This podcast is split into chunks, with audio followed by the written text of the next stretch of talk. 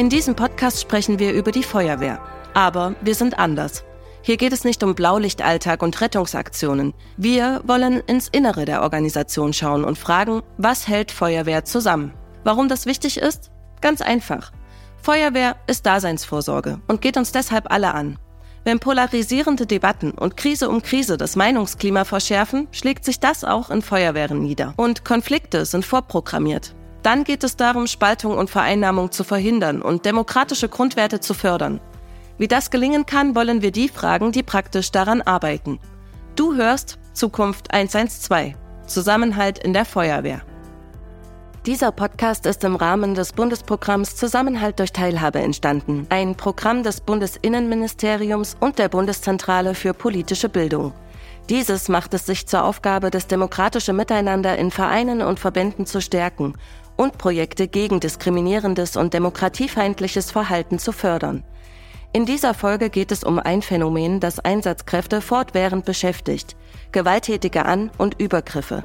Im Gespräch mit Expertinnen und Betroffenen wollen wir verstehen, wie es zu diesen Situationen kommt, was sie für die oft ehrenamtlich engagierten Einsatzkräfte bedeuten und wie die Auseinandersetzung darüber von undemokratischen Akteurinnen instrumentalisiert wird. Dabei kommen verschiedene Perspektiven zu Wort. Es liegt auf der Hand, wenn es um Gewalt gegen Einsatzkräfte geht, haftet vor allem ein Ereignis aus der Vergangenheit im kollektiven Gedächtnis. Die Silvesternacht 2022. Zum Jahreswechsel flogen Feuerlöscher auf Einsatzwagen. Menschen wurden in Hinterhalte gelockt, mit Feuerwerkskörpern beschossen und verletzt. Angriffe in einer neuen Dimension. Unvorstellbare Gewalt gegen Einsatzkräfte. Gewaltorgien. Das war die oft gehörte Bilanz von Menschen aus dem direkten Einsatzgeschehen, vor allem von denen, die in Großstädten aktiv waren, insbesondere in Berlin. Ja, 4317 Nachalarmierung Polizei. Barrikaden werden auf der Straße aufgebaut, mehrere brennende Mülltonnen und wir werden mit Pyrotechnik beschossen. Komm. Es sind Jugendliche wirklich aus der Menge rausgerannt in unsere Richtung, um auf Augenhöhe, um auf wirklich äh, Gesichtshöhe auf uns zu schießen. Ja? Und dann haben sie ihre Schüsse abgegeben, gezielt und sind wieder zurück in den Mob verschwunden. Und das war wirklich ähm, ja, eine angsteinflößende Situation. Das sagt Baris Koban, Einsatzkraft in Berlin. Er beschreibt eine neue Qualität der Eskalation, spricht von gezielten Angriffen. Seine Aussagen in diesem Interview werden später in den sozialen Netzwerken genutzt, um Stimmung zu machen, um zu agitieren gegen bestimmte Gruppen, vor allem gegen Menschen mit Migrationsbiografie. Baris Koban stellt daraufhin in einem weiteren Interview mit der Tageszeitung klar, es habe vielfach Personen mit Migrationshintergrund gegeben, die Einsatzkräften das Leben retteten. Er hätte gegenüber den Medien immer auch das Positive genannt, Ausgewogenheit hergestellt, aber das sei in der Berichterstattung nicht erwähnt worden. Schnell wurde aus der Debatte um Gewalt eine Debatte um Migration. Die Silvesternacht 2022 zeigt beispielhaft, wie Nachrichtenauswahl und Kontextualisierung die Geschehnisse im Nachgang weiter und weiter emotionalisieren. Eine sachliche Betrachtung durch das sogenannte Framing, also die mediale Rahmung, erschwert. Geframed wird die Debatte durch missverständliche Daten, bestimmte Begriffe, die Erwähnung der Nationalitäten angreifender, die thematische Verbindung verschiedener Inhalte. Das verzerrt die Diskussion, schürt rassistische Ressentiments, spaltet und polarisiert. Deshalb versucht diese Podcast-Folge, verschiedene Standpunkte zu spiegeln. Auch um die Rolle von Einsatzkräften selbst soll es dabei gehen. Darum, wie sie bestimmte Situationen durch Auftreten, Sprache und Haltung de- oder eskalieren können. Von vielen Feuerwehraktiven und politischen Entscheiderinnen wurden die beschriebenen Ereignisse nachträglich als Zäsur eingeordnet. Dabei sind Gewalterlebnisse für Menschen im Einsatz und besonders im Rettungsdienst gerade in Ballungsgebieten keineswegs neu. Auch zum jüngsten Jahreswechsel 2023-24 mehrten sich Schlagzeilen über Angriffe auf Einsatzkräfte. Eine Resolution zum Schutz von Feuerwehrangehörigen verabschiedete der Deutsche Feuerwehrverband kurz DFV bereits 2018. Hintergrund war ein hohes Maß an gewalttätigen Übergriffen. Forderungen gegenüber der Politik und Gesellschaft wurden darin klar benannt. Mehr Respekt vor Einsatzkräften, die Sensibilisierung der Bevölkerung, eine effiziente Vermittlung von Werten, Strafverschärfung und Strafverfolgung und eine gemeinsame Haltung und Überzeugung, Feuerwehrkräfte nicht im Stich zu lassen. Mitte 2022 wurde diese Resolution erneuert. Welche interne Priorität das Thema genießt, zeigt parallel dazu ein weiterer Vorstoß des DFV. Um alltägliche Erfahrungen von Feuerwehrkräften sichtbar zu machen, wurde kürzlich eine bundesweite Befragung zum Phänomen Gewalt gegen Einsatzkräfte umgesetzt. Die Ergebnisse liegen seit Ende 2023 vor. An der Realisierung war unter anderem Thomas Witschogi beteiligt. Der langjährige Geschäftsführer der Unfallkasse Niedersachsen hat bereits in den Jahren 2020 und 2023 Gewalt gegen Einsatzkräfte in seinem Bundesland intensiv erforscht. Damals hat er vor allem zwei Entwicklungen beobachtet. Also wir haben zwei erfreuliche Trends feststellen können gegenüber der Umfrage von 2020. Das eine ist, dass es offensichtlich eine Sensibilisierung dafür gibt, diese erlebten Gewaltvorfälle im Dienst auch zu melden. Entweder den eigenen Führungskräften in der Feuerwehr, aber eben auch den Dienstvorgesetzten in der Kommune oder sogar der Polizei.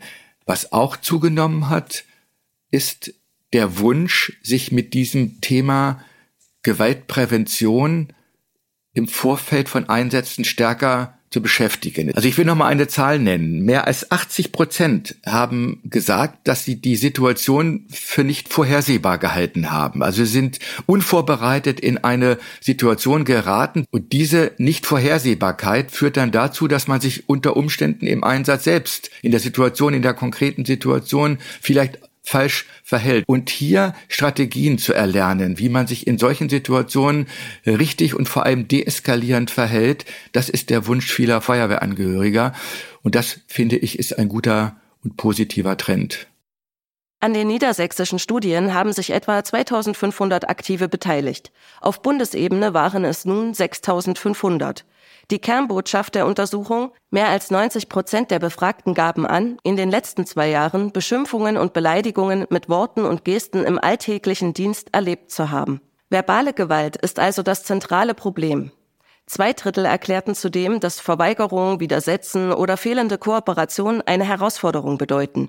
All das bildet im großen Maßstab ab, was Thomas Witschogi bereits auf Länderebene eruiert hat. Bei seinen Ergebnissen hat ihn vor allem ein Fakt fassungslos gemacht.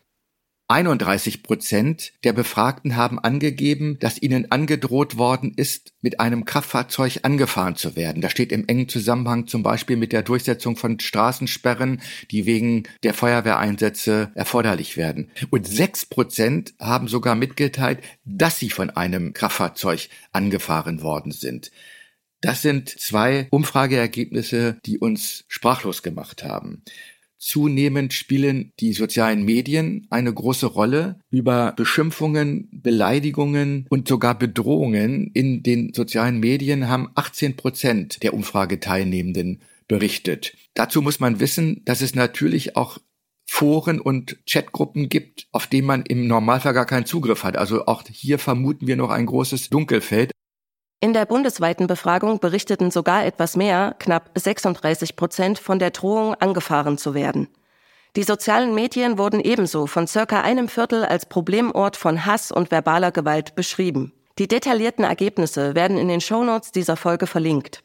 Sowohl in Niedersachsen als auch in der groß angelegten DFV-Befragung wurde die Unvorhersehbarkeit von Übergriffen als essentielles Problem beschrieben. Die Ergebnisse machen also deutlich, wie sicherheitsrelevant Präventionsarbeit ist. Denn unvorbereitet in den Einsatz zu gehen, kann unter Umständen das Unfallrisiko erhöhen, meint Thomas Vichurgi. Er beschreibt diesen Komplex zudem als zweischneidig. Zum einen sei ein aktiver Umgang für die einzelne Einsatzkraft entscheidend, zum anderen sei die Thematik gesellschaftsrelevant. Deshalb braucht es nicht nur eine individuelle Problemlösungskompetenz, Stichwort Trainings, denen wir uns später noch einmal genauer zuwenden wollen, sondern auch öffentlichkeitswirksame Aktionen nach außen. Dazu gehören Kampagnen wie Gewalt angehen von der Deutschen Gesetzlichen Unfallversicherung oder das Projekt Mehr Respekt des Bundesinnenministeriums. Hier erzählen Einsatzkräfte aus ihrem Alltag und bekommen ein Gesicht, persönlich und emotional, so lautet die Antwort auf gesichtslose Uniformierung und gleichlautende Kommandos, die Einsatzkräfte in der Anonymität verschwinden lassen. Verstärkt soll deutlich werden, unter jedem Helm, in jedem Einsatzwagen sitzen Menschen. Sie können unsere Nachbarn, unsere Nachbarinnen sein, ob ehrenamtlich oder im Hauptberuf. Sie übernehmen diese Aufgabe, die auch eine Selbstgefährdung bedeuten kann, im Sinne des Gemeinwohls. Auch Jana Lehmann begleitet die beschriebenen Entwicklungen in zweifacher Hinsicht. Zum einen als Wachabteilungsleiterin der Berliner Feuerwache Schöneberg, zum anderen mit wissenschaftlichem Blick. Sie schreibt eine Masterarbeit im Fach Internationale Kriminologie zum Thema Gewalt gegen Einsatzkräfte. Gleichzeitig führt sie als Beamtin eine 13-köpfige Wachabteilung. Jana Lehmann koordiniert den Wachbetrieb während der Schicht und besetzt parallel als Staffelführerin das Lösch- und Hilfeleistungsfahrzeug. In ihrer Wahrnehmung erzeugen Großereignisse, die eskalieren, punktuell Aufmerksamkeit, wie zum Beispiel in den Silvesternächten. Der raue Umgangston und handfeste Angriffe äußerten sich im alltäglichen Dienst der Berufsfeuerwehr jedoch noch einmal ganz anders.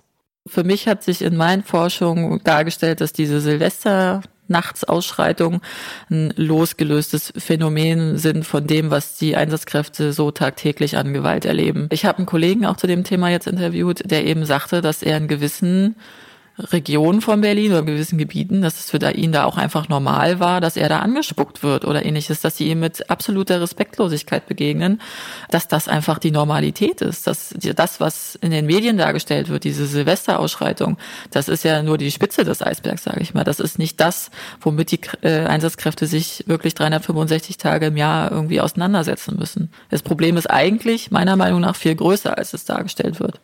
In Leitfaden-Interviews hat Jana Lehmann Menschen in verschiedenen Feuerwehrpositionen zum Thema befragt.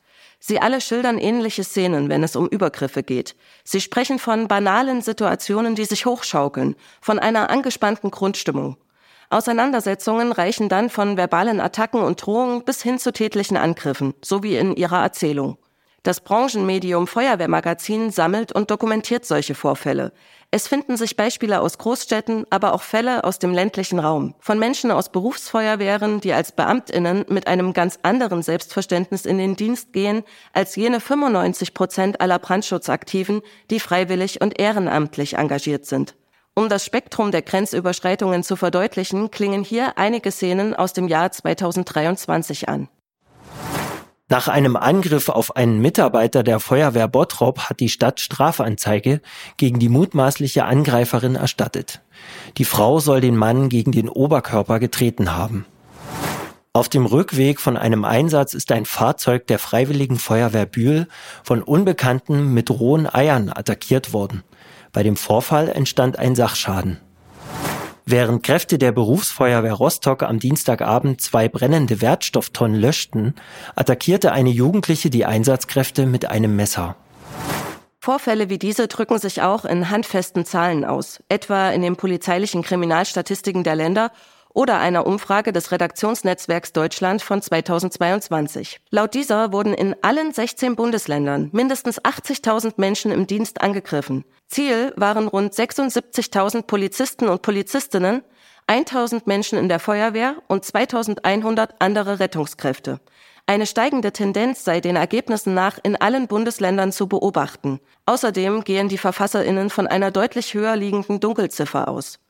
Gewalterfahrungen beginnen dabei weit vor dem tätlichen Angriff.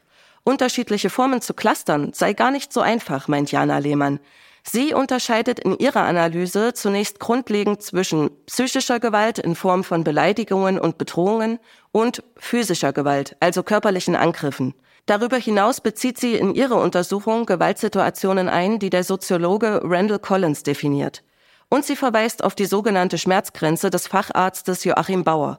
All diese Faktoren ergeben ein gutes Bild, was im Erleben von Gewalt eine Rolle spielt, nämlich dass eben die Prädisposition der einzelnen Personen, die dabei sind, natürlich ausschlaggebend ist. Und also wen haben wir da?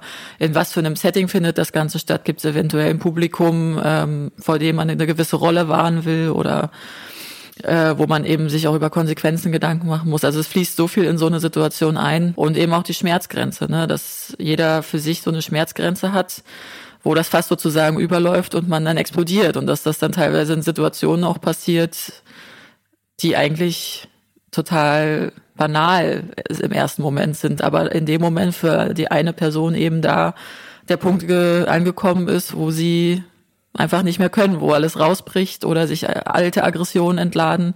Apropos banal. Im Gespräch mit Jana Lehmann nimmt vor allem ein Faktor viel Raum ein, der vielleicht nicht als allererstes Problem offenkundig ist. Sie erklärt, oftmals eskalierten Situationen im Berliner Einsatzalltag, die für Hilfesuchende zwar Notfälle darstellen, für Einsatzkräfte jedoch in eine ganz andere Kategorie gehörten.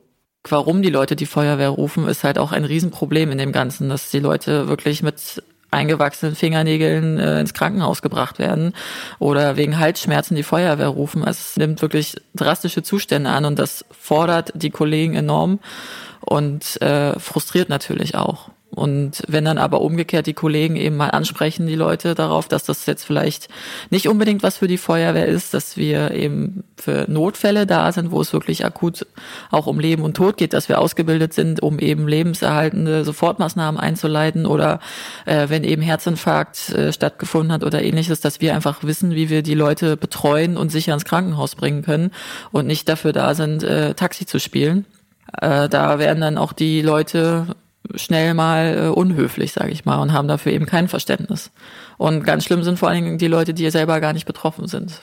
Also die Dritten, die vielleicht sich gerade gestört fühlen, weil sie gerade nicht die Straße langfahren können, äh, wo sie jetzt durch möchten, weil da gerade ein Einsatz ist. Die sind auch schnell mal sehr unwirsch, sage ich mal.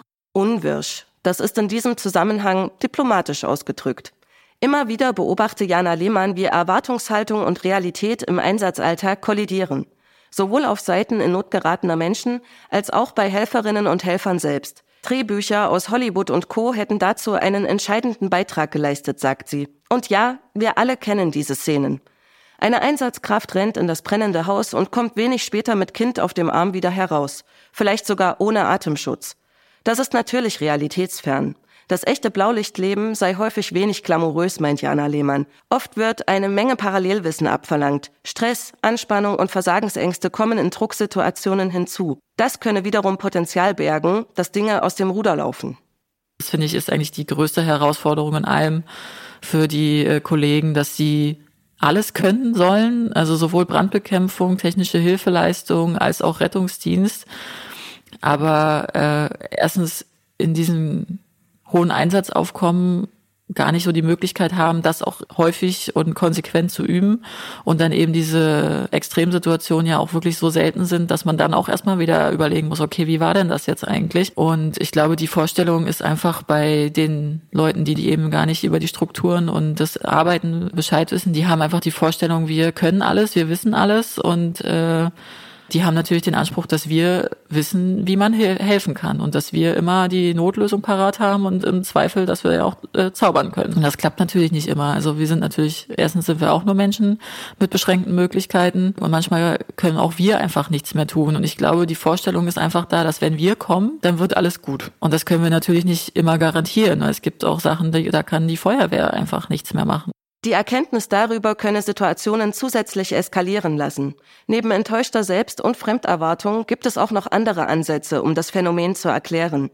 Der Deutsche Feuerwehrverband spricht etwa von einer Verrohung und spielt damit auf gestiegene Fallzahlen in Sachen Gewalt gegen Menschen im öffentlichen Dienst an. Ob sie in der Feuerwehr, als Rettungskräfte, im Veterinär- oder Ordnungsamt oder auch im Justizvollzug arbeiten. Fast ein Viertel der Beschäftigten hat bereits Beleidigungen, Betrogungen oder tätliche Gewalt erfahren. Das hat eine Studie im Auftrag des Bundesinnenministeriums 2022 ergeben. Diese Grenzüberschreitungen werden dabei auch in Verbindung mit multiplen Krisen gebracht. Ob Corona, Wirtschaft, Migration, Krieg oder Klima, die globalen Herausforderungen sind enorm und ereignen sich quasi zeitgleich. Hinzu kommt Desinformation im digitalen Zeitalter. In diesem Spannungsfeld polarisierender Themen hat sich zudem ein Wandel vollzogen. Die soziale Ungleichheit nimmt zu und damit auch das Protestpotenzial. Das beschreiben Peter Imbusch und Joris Steg von der Bergischen Universität Wuppertal im Beitrag Bedrohungen und Gewalt gegen politische Amtsträgerinnen, eine Gefahr für die Demokratie. Die Bankenkrise 2008 markieren sie als einen Startpunkt kontinuierlich fortlaufender Krisen. In der beschriebenen Gemengelage habe sich laut den Autoren in den letzten Jahren eine lautstarke, heterogene, außerparlamentarische Oppositionsbewegung gebildet, die antidemokratische Züge aufweist. Das kann auch sinkende Hemmschwellen implizieren. Diese erlebt auch Lars Oschmann. Er ist Vizepräsident des Deutschen Feuerwehrverbands und Sprecher der dort angesiedelten Arbeitsgruppe Gewalt gegen Einsatzkräfte. Der Rechtsanwalt und Fachanwalt für Strafrecht ist auch als Einsatzkraft in Thüringen tätig. Ein Fall zum Thema im Jahr 2018 hat sich ihm ins Gedächtnis gebrannt. Es war ein Einsatz äh, der Feuerwehr in Kranichfeld, dass die eben bei einer Türöffnung mit Benzin überschüttet wurden und versucht wurde, das Benzin anzuzünden. Das war dann äh, auch für Thüringer Verhältnisse ein unwahrscheinlich krasser Fall, der uns äh, gerade beim Thüringer Feuerwehrmann damals äh, zum Nachdenken gebracht hat. Denn bis dahin war für uns Gewalt gegen Einsatzkräfte so ein großstädtisches Phänomen. Zwischenzeitlich müssen wir für uns alle eingestehen, dass Gewalt gegen Einsatzkräfte überall in Deutschland zu jeder Zeit geschehen kann, in der einen oder anderen Form. Dennoch räumt er ein, im eher ländlich strukturierten Thüringen sei das Bild ein grundlegend anderes als beispielsweise in Berlin. Klar, wo mehr Menschen und damit mehr Problemlagen zusammenkommen, sind auch Einsatzkräfte ganz anders gefordert. Allein das Tragen der Feuerwehruniform könne dann im Zweifelsfall Gefahren bergen bzw. ungewollte Reaktionen hervorrufen, erzählt Lars Oschmann.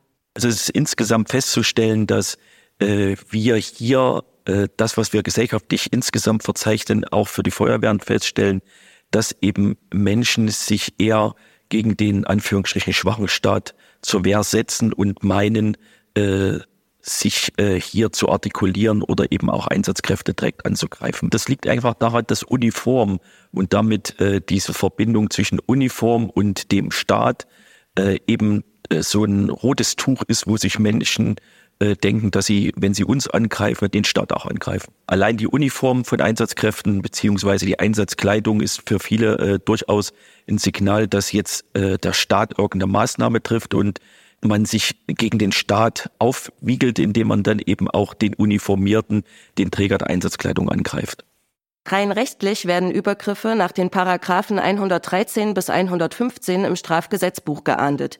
Hier geht es um den Widerstand gegen oder den tätlichen Angriff auf Vollstreckungsbeamte bzw. Personen, die Vollstreckungsbeamten gleichstehen. Hinzu kommen Rechtsvorschriften aus dem allgemeinen Strafrecht, zum Beispiel der Paragraph zur Körperverletzung. Mit einer Gesetzesnovelle wurde 2017 der Strafrechtsparagraph 113 so umgestaltet, dass er den spezifischen Unrechtsgehalt bei einem Angriff auf Repräsentanten des Staates verdeutlicht.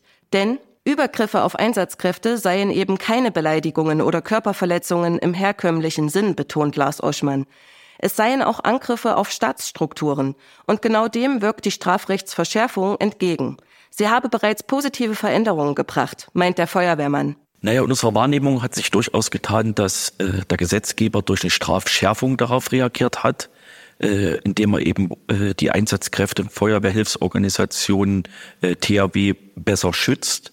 Polizei stellt nicht immer diese Verfahren gleich ein, sondern es gibt auch äh, Sonderdezernate bei der Polizei, es gibt äh, Sonderdezernate bei der Staatsanwaltschaft, die sich nur mit diesem Thema beschäftigen und die dann eben auch viel stärker, präsenter wissen, wie diese Themen dann eben auch äh, im gerichtlichen Verfahren zu bearbeiten sind.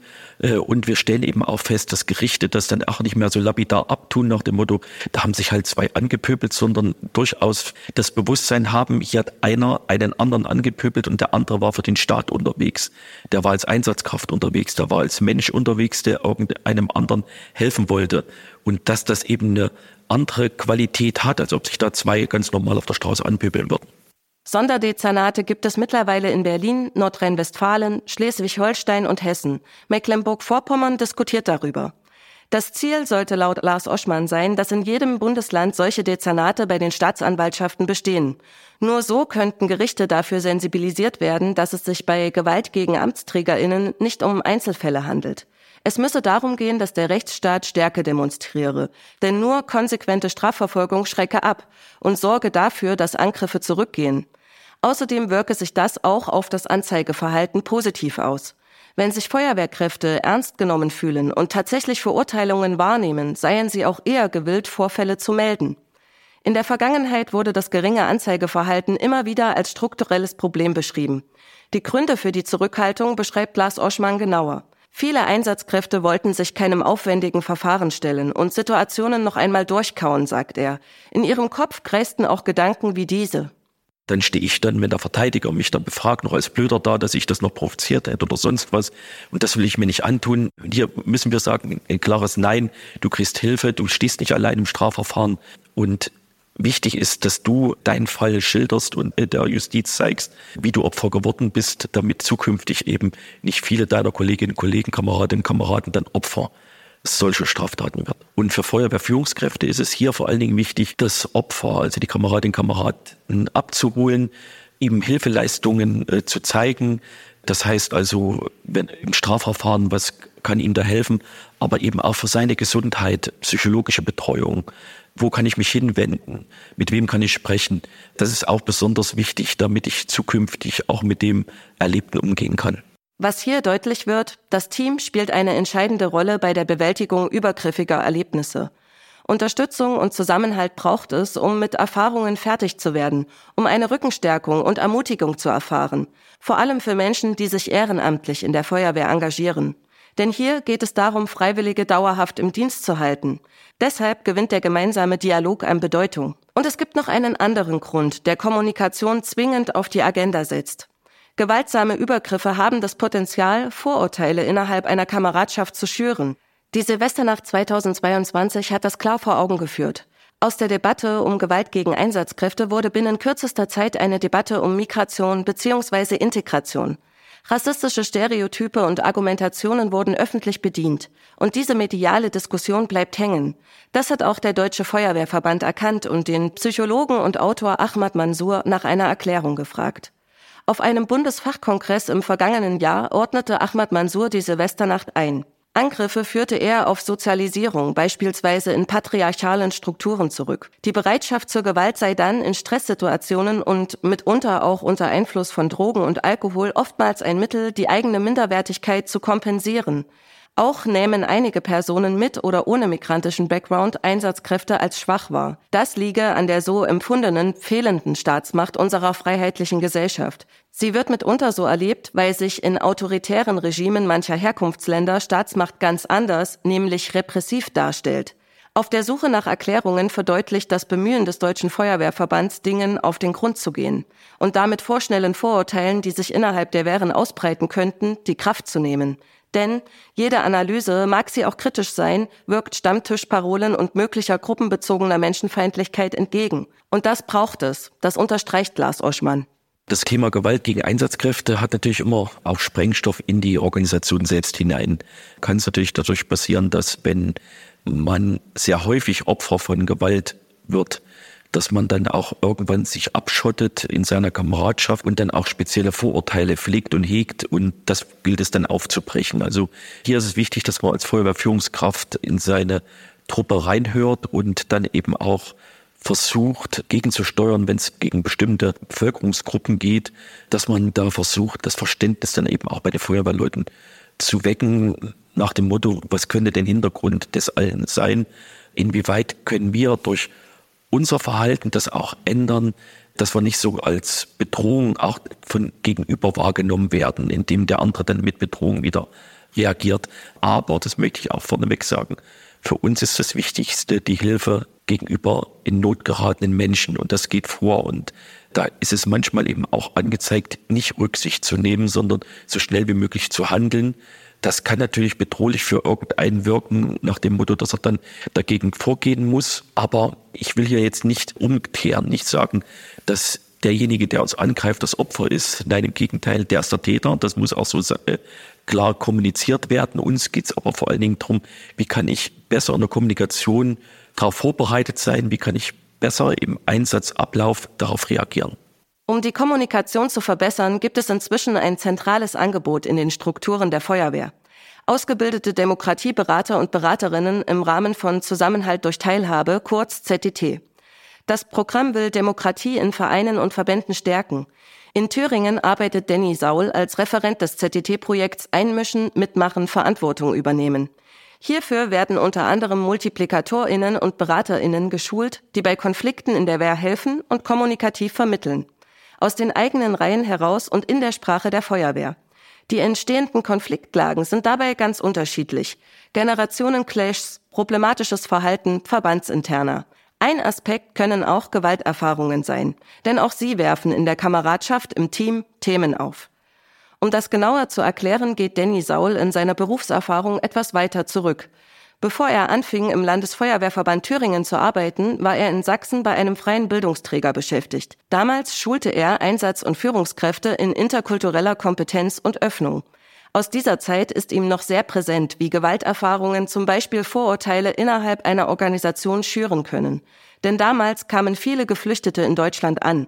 Das führte nicht nur gesamtgesellschaftlich, sondern auch bei den Wehren zu ganz neuen Debatten. Gewalterfahrungen können natürlich Radikalisierungstendenzen begünstigen, gerade wenn Personengruppen nichts vorher miteinander zu tun hatten. Ich spreche jetzt mal von Feuerwehr und zum Beispiel von Migrantinnen und Migranten. Als 2015, 16 die Einsatzszenarien sich geändert haben, gab es natürlich gewisse Unsicherheiten auf beiden Seiten, sowohl äh, auf Seiten der Einsatzkräfte, was äh, müssen wir jetzt tun, wie können wir kultursensibel umgehen, auf was müssen wir achten. Hingegen bei den Migrantinnen und Migranten, äh, die das Feuerwehrsystem nicht kennen, die das dann eher mit militärischen Strukturen verwechselt haben und so kam es auch zu Auseinandersetzungen bei Einsätzen. Man muss sagen, das war die Minderheit, nicht die Mehrheit, ja, es gab Einzelfälle.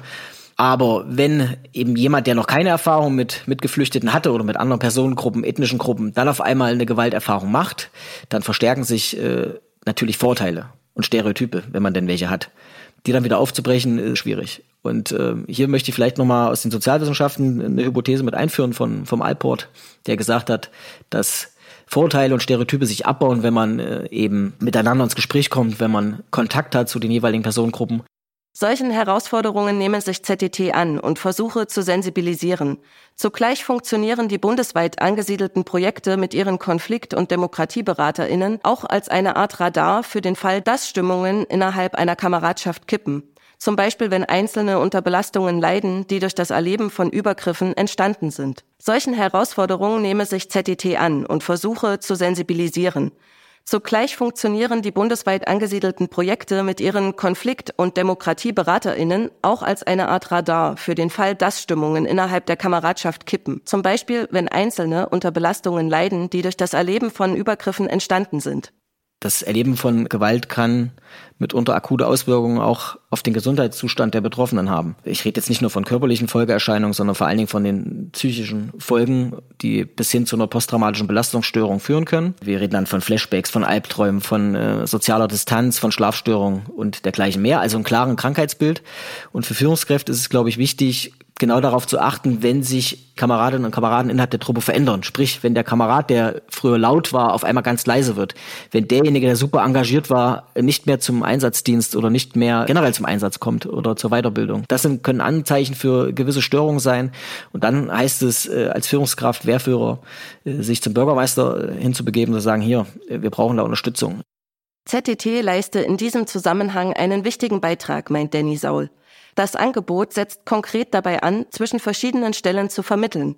Es fungiert als Anlaufstelle innerhalb der Feuerwehr und als Kommunikationskanal nach außen. Das heißt zwischen Einsatzabteilung und Führungskräften, aber auch hin zur Kommune, also dem hier angesprochenen Bürgermeister. Immer wieder häuften sich Anfragen mit dem gleichen Ausgangspunkt, so der Projektreferent. Einsatzkräfte meldeten sich mit Problemen, die meist die internen Strukturen von Feuerwehr betreffen, und sie wissen dann nicht, wohin sie diese Themen adressieren sollen. Genau diese Lücke besetzt ZDT. Das Programm fängt mit seinen Beratungsstrukturen Konflikte auf. Dafür werden Einsatzkräfte in guter Kommunikation, Mediation und Problemlösung geschult. Sie fungieren als niederschwellige Ansprechpersonen für den Fall, dass Streit, Unmut, Frust oder Überbelastung für Probleme sorgen. Parallel dazu schaffen die ZDT-Projekte in elf Landesverbänden öffentliche Begegnungsräume, in denen sich Feuerwehraktive austauschen, in denen sie voneinander lernen können. Hier entsteht ein Ort der Debatte, zum Beispiel bei Regionalkonferenzen, auf digitalen Fachtagen, in Leitbildprozessen. Bei all diesen Angeboten geht es darum, die Herausforderungen und Chancen von Feuerwehr zu diskutieren, Wissen zu teilen, Kompromisse zu finden und gemeinsam zeitgemäße Werte zu definieren, damit alle Menschen an Feuerwehr mitgestalten können und wollen. Gefördert und gestärkt wird damit die demokratische Kultur innerhalb der Organisationsstruktur. Was konkret ZTT verändert, beschreibt Danny Saul so. Durch unsere Beratungsstrukturen, die wir im Verband haben, das heißt, wir haben in jedem Landkreis ausgebildete Beraterinnen und Berater, die bei Konflikten helfen können, die aber auch Bedarfe aufnehmen und uns sozusagen an den Landesverband spielen, können wir auf gewisse Anliegen eben reagieren. Und diese Anliegen können Probleme im Einsatzgeschehen sein, die können aber auch Probleme im zwischenmenschlichen äh, Bereich sein. Das Schöne am Bundesprogramm ist, dass ich im Hauptamt das Ehrenamt bei den unterschiedlichsten Herausforderungen eben unterstützen kann. Das kann die Durchführung einer Veranstaltung sein äh, oder eben bei der Konfliktbearbeitung vor Ort. Somit leisten wir eben einen kleinen Beitrag zur Stärkung des Ehrenamtes und im Großen auch zur Stärkung der Zivilgesellschaft, was natürlich auch eine wichtige Säule der Demokratie ist. Sprich, das Bundesprogramm stellt uns Ressourcen und Expertise zur Verfügung, mit denen wir in der Fläche arbeiten können. Und das macht es so besonders. Dass der konstruktive Umgang, das Ansprechen von Konflikten wichtig ist, erklärt sich noch ganz anders. Negative Alltagserfahrungen bewirken nicht nur, dass sich Vorurteile festigen. Auch die Motivation leidet. Gerade in Sachen freiwillige Feuerwehr steht dann schnell die Frage im Raum, was bringt es, dass ich mich engagiere? Was habe ich davon? Und auch in der Berufsfeuerwehr ist diese Frage zentral, denn Brand- und Katastrophenschutz brauchen wir als Gesamtgesellschaft. Und so sollte auch allen daran gelegen sein, dass Menschen weiter gern in der Feuerwehr aktiv sind und nicht dabei ausbrennen. Deshalb müsse es nicht nur darum gehen, Mitglieder in der Feuerwehr zu halten, sondern auch neue zu gewinnen. Und das parallel zur medialen Präsenz des Themas Gewalt. Eine Herausforderung, meint Danny Saul. Ja, natürlich ist äh, Motivation ein wichtiger Faktor, gerade im Ehrenamt, weil eben die Leute nicht bezahlt werden, sondern es sind, äh, sind andere Anreize, um das zu tun, äh, von Abenteuerlust bis Gemeinschaftsgeist. Und allein, dass es den Umstand gibt, dass Leute äh, Menschen in Notlagen helfen, ist ja für sich genommen, äh, braucht das ja eine höchste Anerkennung aus der Gesellschaft heraus. Ne? Und naja, wenn Einsatzkräfte negative Erfahrungen machen, also Gewalterfahrungen, dann äh, trägt das eben nicht zur Motivation bei, in den Wehren zu bleiben oder sich dafür zu entscheiden, das Ehrenamt zu machen. Stichwort Quereinsteiger. Aber nur für Thüringen gesprochen, sehe ich da jetzt äh, noch keine Anzeichen, dass Menschen austreten, weil sie Gewalterfahrung erlebt haben oder ähnliches. In Thüringen sind die Zahlen da eher gering. Wenn nach außen hin sichtbar wird, dass Feuerwehr dem Phänomen aktiv begegnet und Dinge gestaltet, ist das ein entscheidender Schritt, die Motivation hochzuhalten.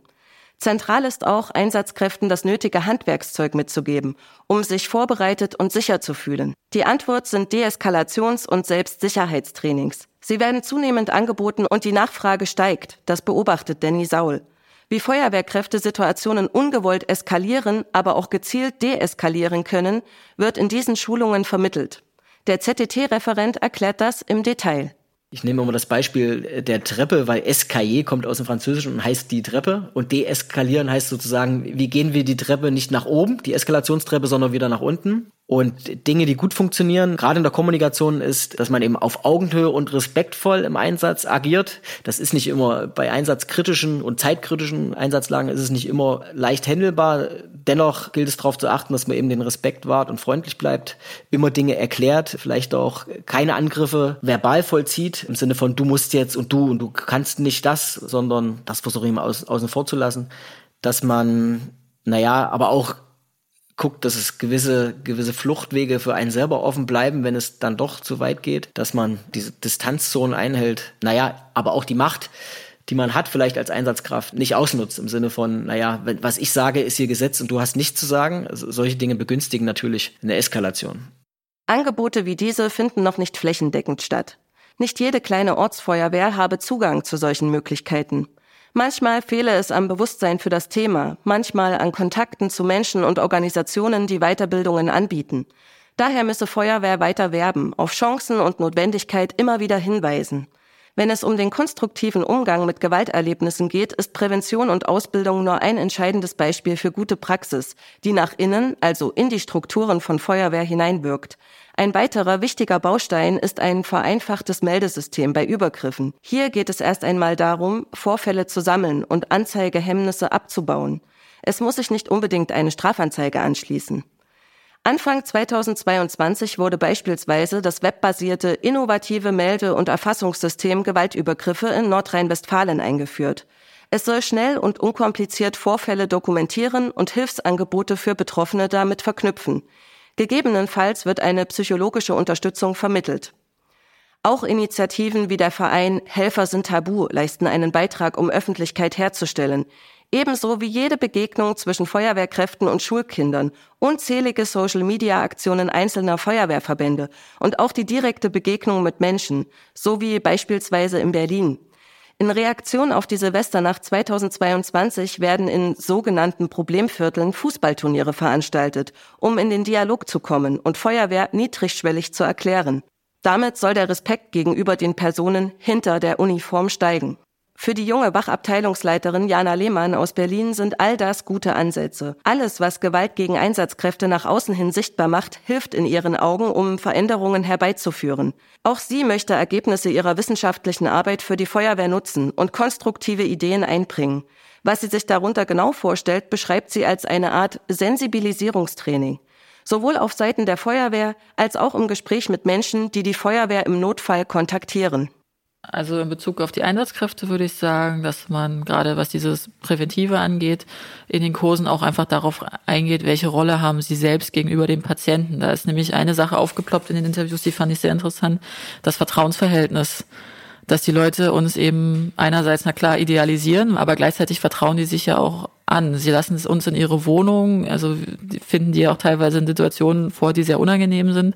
Und dass man da äh, einfach gleich so einen Vertrauensvorschuss hat und ein Vertrauensverhältnis relativ schnell aufbaut, äh, dass man natürlich nicht zerstören darf. Da muss man äh, auch natürlich als Einsatzkraft sensibilisiert werden und ein bisschen drauf achten. Und aber genau andersrum, ich mir eben wünschen würde, dass in der Bevölkerung mehr Verständnis geschaffen wird, dass man sich ein bisschen mehr mit Feuerwehr auseinandersetzt, weil diese Idealisierung, diese vermeintliche, rührt ja vielleicht auch einfach daher, dass man im Alltag überhaupt keine Berührungspunkte mit der Feuerwehr hat, sondern erst in dem Moment, wo man wirklich ein Problem hat und dann äh, eben die Feuerwehr da in diese Notsituation reinkommt als der vermeintliche Held. In ihrem Alltag hat das Thema gewiss eine andere Präsenz. Wo viele Menschen mit unterschiedlichen Backgrounds und Problemen aufeinandertreffen, entsteht mehr Reibung als in vergleichsweise ländlich geprägten Räumen. So oder so. Jana Lehmanns abschließender Appell ist einer, der allen Einsatzkräften zugutekommt. Ob Grenzüberschreitungen leider bereits zum Alltag gehören oder Einzelfälle darstellen. Ihr ist es wichtig, dass Menschen kurz überlegen, bevor sie impulsiv übers Ziel hinausschießen wenn irgendwo ein äh, Löschfahrzeug oder ein Rettungswagen mit Blaulicht steht, dann ist meistens jemand gerade in Not und benötigt Hilfe und dass die Leute sich da einfach mal ein bisschen mehr Gedanken drüber machen, dass wir gerade versuchen, jemandem zu helfen und dass es dann einfach nicht angebracht ist, da jetzt auf Biegen und Brechen sich sein Wegerecht einzufordern und vielleicht durch die Einsatzstelle zu fahren, vielleicht noch die Kollegen irgendwie anzupöbeln, dass die Leute sich einfach mal im Kopf darüber machen, was sie erwarten würden, wenn sie selbst die Betroffenen sind. Das Stichwort ist Empathie. Wenn Einfühlungsvermögen ausgeprägt ist, werden Stresssituationen wie etwa bei Noteinsätzen tendenziell weniger in Aggression umschlagen. In diesem Zusammenhang ist eine Studie der Universität Jena von 2021 erwähnenswert. Sie hat gezeigt, dass das Empathievermögen in der Corona-Pandemie gelitten hat. Denn, so ein Befund, soziale Inaktivität durch Isolation und Kontaktbeschränkungen schwächt das Empathievermögen. Mit Begegnungsformaten, Austausch und Konfliktmanagement einen Gegentrend anzustoßen, ist damit eine lohnende Strategie. Und Feuerwehr ist in dieser Hinsicht sehr umtriebig.